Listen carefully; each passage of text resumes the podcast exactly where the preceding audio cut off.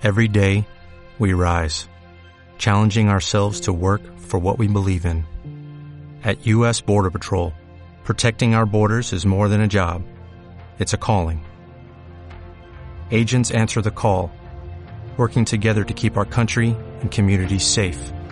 If you're ready for a new mission, join U.S. Border Patrol and go beyond. Learn more at cbp.gov/careers.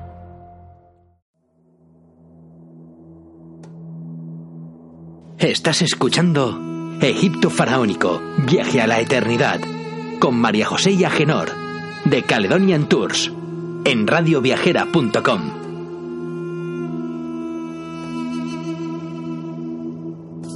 Egipto Faraónico, Viaje a la Eternidad, el programa para los amantes de los viajes, en Radio Viajera.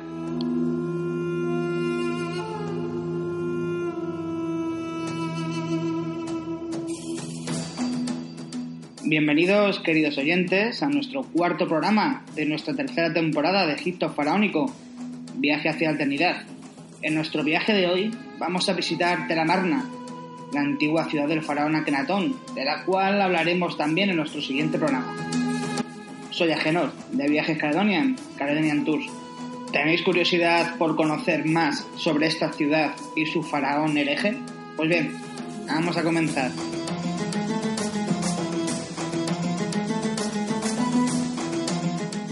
Amarna es la antigua ciudad mandada a construir por el faraón Akenatón, o Amenhotep IV. Esta ciudad, también conocida como Ajetatón, el horizonte de Atón, fue la capital del imperio durante la dinastía XVIII, en época de este faraón, 1372-1355. Esta ciudad fue construida en honor a dios Atón, el disco solar. Los templos, palacios y demás construcciones fueron realizadas de piedra, llamados talatats, y de ladrillos de adobe. Para los que no sepáis qué son los talatats, un talatat es un bloque de piedra arenisca que miden cada uno idealmente un codo real egipcio de largo por medio codo real de ancho y por medio codo real de alto. El codo real equivale a 52,36 o 52,64 centímetros. El origen de este término, del término talatat, se ve que puede ser porque cada bloque contaba con tres palmos y en árabe talata significa tres. Otros creen que puede derivarse del italiano tagliata o corte de mampostería. Su tamaño y su reducido peso hacía que estas piedras fueran más fáciles de transportar y hacían la construcción más rápida y eficiente. Su uso se cree que pudo haber comenzado en el segundo año del reinado de Agenatón y después de este periodo se cree que se abandonó la construcción con los tratats o talatates por no haber resistido pues cierta prueba ¿no? del tiempo.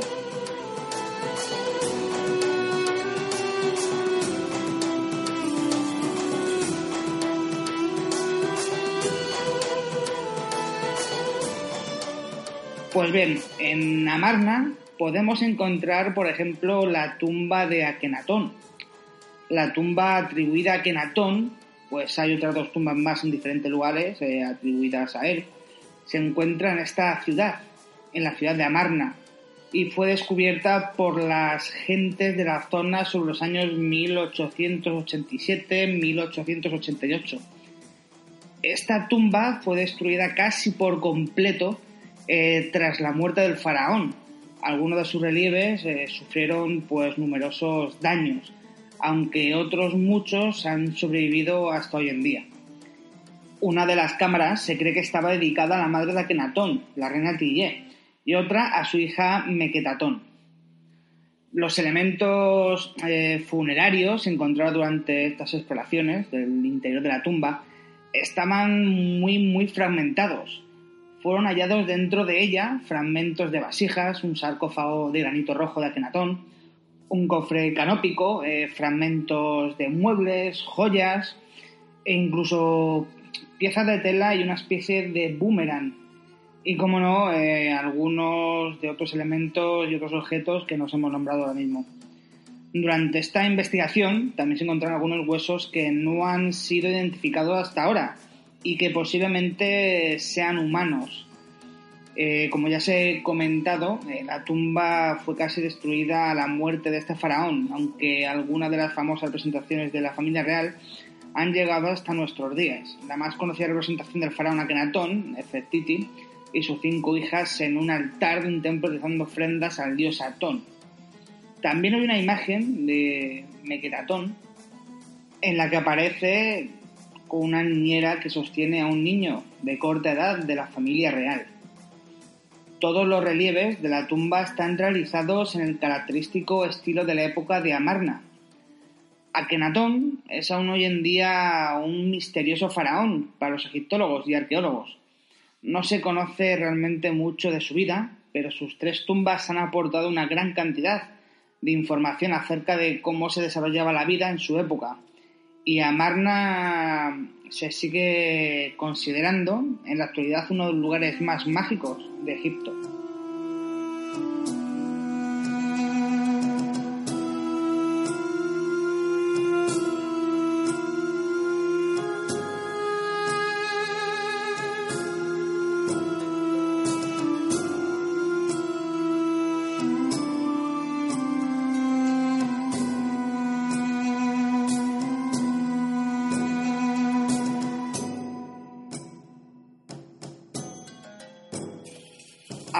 Vamos a continuar con la tumba de Ay, en Amarna. Esta tumba la mandó construir Ay cuando aún no era faraón, sino visir de Akenatón. En esta tumba de Amarna podréis encontrar varios de sus títulos representados en varios lugares de la misma. Entre los títulos que tenía destacan los de Padre Divino, portabanicos de la derecha del rey, jefe de todos los caballeros de su majestad, jefe de los arqueros, escriba estimado del rey, amigo del rey, eh, etcétera. La verdad que tenía, tenía muchísimos títulos. La tumba, al igual que la de Akenatón, está inacabada. La tumba de ahí está situada más al sur. Esta tumba tiene realmente para mí una belleza única. Su entrada está excavada en la roca pura y su puerta de entrada está decorada de la manera habitual en esa época, aunque esta parte está un poquito más deteriorada. Cuenta con una sala transversal con 12 columnas en el lado izquierdo oeste y solamente 3 en el lado derecho oeste, ya que como os he comentado eh, la tumba está incompleta. Las columnas eh, están bellamente decoradas eh, a media altura con relieves de Ai, su esposa Ti, adorando los cartuchos de Atón y de Genatón. Pero para que os podáis hacer una idea de su decoración, paso a explicaros un poco más detenidamente la tumba. La entrada, eh, como se indicaba, está muy deteriorada. Tiene decoradas las jambas con oraciones al dios Atón y el dintel de la puerta muestra una imagen de la familia real. El pasillo de entrada tiene grabado justo en la pared izquierda a Genatón y a Nefertiti, dando ofrendas al dios Atón, delante de una mesa de ofrendas. En la parte inferior de este panel, donde se pueden ver a Genatón y Nefertiti haciendo ofrendas, aparecen tres hijas de Agenatón y en la parte superior aparece la hermana Nefertiti e hija del Visiray, Munetmet, acompañada de dos enanos, nombrados irónicamente cada uno de ellos el visir. Bajo este panel hay una larga oración y unas hermosas figuras de Ay y su esposa Ti. En la pared derecha podéis encontrar el texto con el famoso gran himno de Atón, aunque también está un poquito dañado. Este himno es el himno más largo y el más explicativo de los himnos de Atón. Eh, la antecámara consta de tres filas transversales de ocho columnas paperiformes cerradas, muy próximas unas a otras, excepto la sala del pasillo de entrada. Estas columnas harían de esta antecámara una auténtica sala hipóstina, si, como os comenté anteriormente, se hubiera acabado. La zona sur y este de la tumba está solamente iniciada, por lo que no hay mucho de lo que podáis admirar. En las cuatro columnas acabadas, frente a la entrada, podéis ver representados a ella y a su esposa adorando cartuchos. En el techo podéis ver algún resto de oraciones inscritas. Yo creo que realmente la única escena completa eh, que podéis observar en la tumba se encuentra en la pared oeste, al lado de la entrada, y muestra una escena en la ventana de las apariciones. La magnífica calidad de la talla de la escena y bien conservada que está, la hace una de las más importantes de la necrópolis. En la cena se encuentra la familia real en la ventana con sus tres hijas. Meditatón a la izquierda, obsequiando un collar al Visiray, Megetatón, en Patón, entre la Kenatón y Nefertiti. Toda la familia parece estar desnuda con los rayos del dios Atón iluminando todo el cuerpo del faraón. Más allá de la ventana de las apariciones, sobre la puerta de entrada, hay una representación de la residencia real muy muy detallada. En esta podréis observar la imagen de Mudnetmet, justo abajo a la izquierda. Podéis observar también la imagen de la habitación del rey con su cama junto a unos sirvientes. La casa de harén que muestra a las mujeres en situaciones comunes como peinándose, comiendo y tocando instrumentos musicales. A la derecha de la ventana tenéis representado el patio de la residencia real. En el Lai y su esposa están recibiendo sus regalos. Falta parte de esta escena que se encuentra en el Museo del Cairo. Otras imágenes de la zona que cuentan con carros reales, escribas, una representación foránea, dos filas de oficiales y soldados, de Al-Visir y su esposa Ti, junto con un grupo de danzarines. A la derecha de esta escena se puede observar una vista también exterior, ¿no? Del exterior, del patio donde se encuentran varios carros y sirvientes de la casa de los Ai. Y justo en la entrada del patio, iluminada por los rayos de Atón, se encuentra Ai. La cámara mortuoria, eh, puerta similar a la entrada de la antecámara, que nunca se terminó. La decoración de las jambas y el dintel está totalmente destruido también esta entrada pudo dar eh, a la cámara mortuoria una sala un poquito más interna. La cámara mortuoria eh, pudo haberse eh, también alojado al final de las escaleras que bajan el extremo noreste y que tras 29 escalones tiene una obra inconclusa. El uso de este tipo de cámaras inferiores pudo ser de sala de enterramiento o de capilla seguramente. ¿Qué os ha parecido este lugar? A mí me parece un lugar como mínimo curioso, ¿verdad? Ahora, como todas las semanas, vamos a pasar a nuestra sección de recetas que a todos os gusta.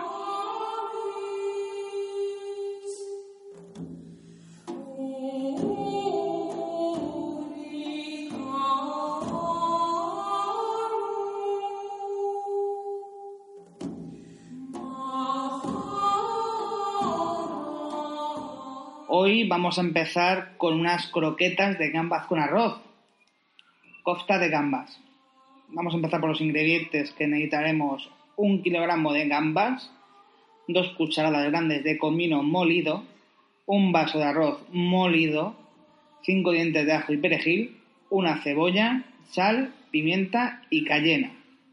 Bueno, ahora vamos a pasar con la preparación, que para ello empezamos pelando las gambas y lavándolas un poquito. Picamos todo bien, las gambas con el perejil, y la cebolla. Añadimos todo a un bol, las especias, el arroz molido y lo mezclamos todo muy muy bien. Eh, hacemos la masa en forma de dedo, en forma de croquetilla y la enteremos un poquito con aceite. Lo freímos todo, las croquetas, en aceite muy caliente y las sacaremos cuando nosotros veamos que están ya empezando a estar fritas y las ponemos encima de un platito y un papel absorbente para quitar toda esa grasilla que sobra. Preparamos la salsa de tomate con los ajos, echamos la mitad del kofta en la salsa y la otra mitad en un plato con rodajas de tomate y hojas de lechuga. Este es un plato que a mí, por ejemplo, que amante de las croquetas, es un plato que me gusta, me gusta mucho. Hoy traemos también macarrones con yogur. Los ingredientes que vamos a necesitar son un cuarto de macarrones cocidos, cuatro dientes de ajos machacados, medio vaso de yogur, medio vaso de aceite de oliva, una cucharada de perejil picado, sal a gusto, pimienta al gusto, especias y cayena. Las especias un poquito también al gusto de tener vosotros. El modo de preparación es freír el ajo en el aceite hasta que vosotros veis que está bien doradito. Añadimos el yogur, el perejil, la sal y las especias y lo dejamos removiéndolo muy bien. Y echamos la mezcla sobre los macarrones calientes y los servimos.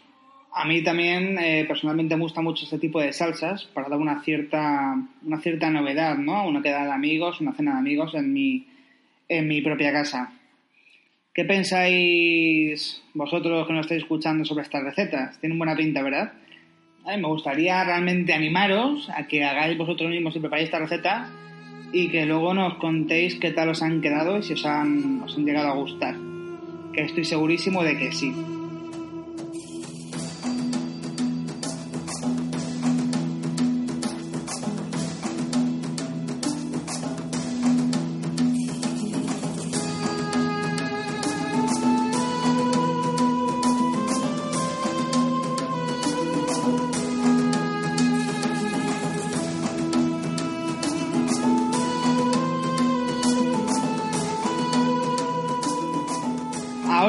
Vamos a pasar a nuestra sección de curiosidades del Antiguo Egipto. Hoy os hablaré un poquito más sobre las mascotas en el Antiguo Egipto. Aunque penséis que la mascota preferida de ellos era el gato, estás muy muy equivocados. Era el perro. En el Antiguo Egipto se tenían como mascotas perros, gatos y monos. Muchos perros acompañaban a sus amos a cazar. Las mascotas en el Antiguo Egipto caminaban libremente por las casas de sus amos. Tenían sistema veterinario para estas mascotas. Eh, ellos mismos eh, tenían muchas mascotas en sus casas a las que amaban incondicionalmente. Para ellos eran unos más de la familia. Y como no, lo que todos nos preguntamos, ¿qué ocurría cuando morían esas mascotas? Realmente había una gran desolación ¿no? entre los habitantes de la casa por la muerte de esa mascota. Los dueños de las mascotas de su familia se depilaban las cejas en signos de aflicción si la mascota que moría era su gato y se afeitaban todo el cuerpo, incluida la cabeza, si el que moría era un perro. Los antiguos egipcios momificaban, como todos sabemos, a sus mascotas, y como sabréis, el embalsamamiento o la momificación era muy costosa. Y el hecho de que una mascota fuera momificada era un hecho muy significativo. Indicaba que esta mascota era muy, muy amada por sus dueños y que era parte de su propia familia. Estas momias se enterraban con sus propias tumbas para que en la otra vida pudieran estar juntos de nuevo, el dueño y la mascota. Realmente se tiene conocimiento de un egipcio que puso la, momia de su mascota más querida en el interior de su propio sarcófago. Se han llegado a encontrar también en otras tumbas momias de perros cuidadosamente momificadas y colocados a los pies de sus amos. Se cree que esto es debido a que eh, posible, posiblemente en vida la mascota esta dormía en los pies de su amo, por lo que sus propietarios decidieron colocarlo de ese modo hasta después de su muerte. Incluso en sus tumbas, estos hacían representas con sus mascotas en innumerables escenas. Mucha gente de la realeza prefirió a los gatos como animal de compañía y así lo hicieron costar en sus tumbas y templos. Como veis, la cultura egipcia antigua amaba de una forma incondicional a sus mascotas, algo realmente digno de admirar. Bueno compañeros, ¿qué os ha parecido esta curiosidad? Ojalá realmente ¿no? que en la, época que estamos pasando también con, el tema animales, eh, que muchas de las personas fueran o tuvieran, mejor dicho, el mismo pensamiento que estos antiguos egipcios, ¿verdad? En el, en el trato, trato animal, buen trato animal.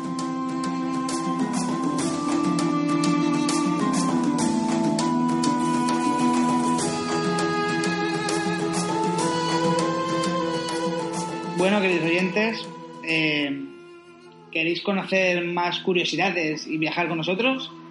Pues bien, solo tenéis que enviarnos un mail a info.caledoniantour.com y os aseguro que tendréis un viaje inolvidable. Un día más, eh, daros las gracias por vuestro tiempo y desearos que por lo menos hayáis disfrutado de este cuarto programa de esta tercera temporada. Os esperamos en nuestro siguiente programa, compañeros. Hasta la próxima y que paséis una buena semana.